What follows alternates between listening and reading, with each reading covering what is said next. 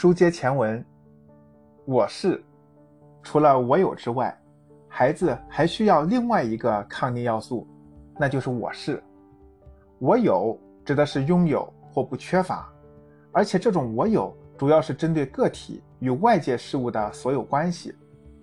我是则通往内在，一个建立我是观念的孩子，在他的心里，我就是一个完整的整体。我就是那个本来的拥有者，因为我是，我成为自己的主人，也因此拥有掌握自己的绝对理由。我是强调的是主观的自我认同感与自我肯定，是比我有更加强大的自信与内驱力。如果说我有会有缺乏的时候，那么我是则在一个更高的层面上接纳自己的一切。都可以是那么美好，这就需要孩子从小对自己的内在价值观，如自控力、自主性、坚定的信心、自我成就感等，建立正确的认知。抗逆力强大的孩子，都会有对与错的意识，类似于孟子提到的是非之心、羞恶之心，他们会表现出一种很强的共情力。这样的孩子。通常能够坚定地肯定自己的重要性，也会主动关心和帮助身边的人。当然，孩子要做到这些，需要父母和家人平时细心地呵护孩子的自尊心，培养自信心，帮助孩子形成良好的自我形象，让孩子从小就对自己产生积极、正向、强大的自我认知。相反，过于严苛的教育。不仅不能帮助孩子培养抗逆力，还会一次次的伤害孩子的自尊心。一个缺少自尊，把自己认定为没出息、被人骂不上进、不优秀的孩子，又怎么能够同情他人、接纳自己呢？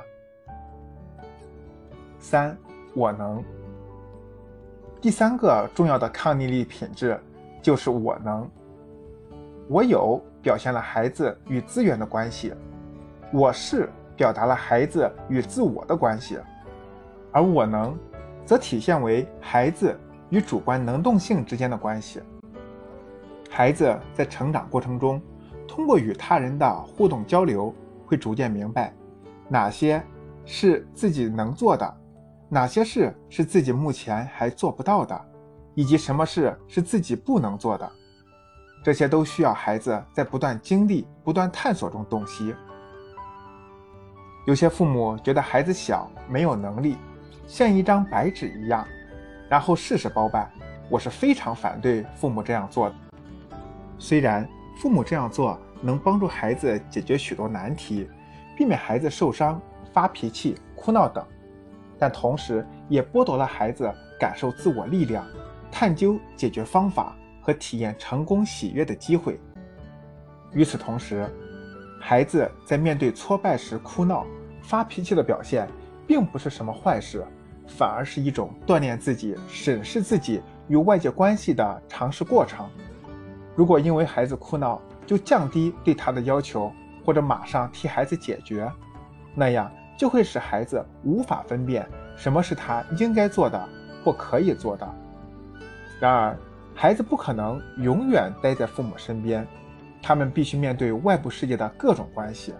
那时，一个无法正确分辨能或不能、为与不为的孩子，又如何能赢得别人的信任呢？所以，把孩子当成白纸或空罐子，凡事都包办的父母，美其名曰是怕孩子受伤，实际上对孩子的伤害更大。这种影响。甚至会贯穿孩子的整个人生。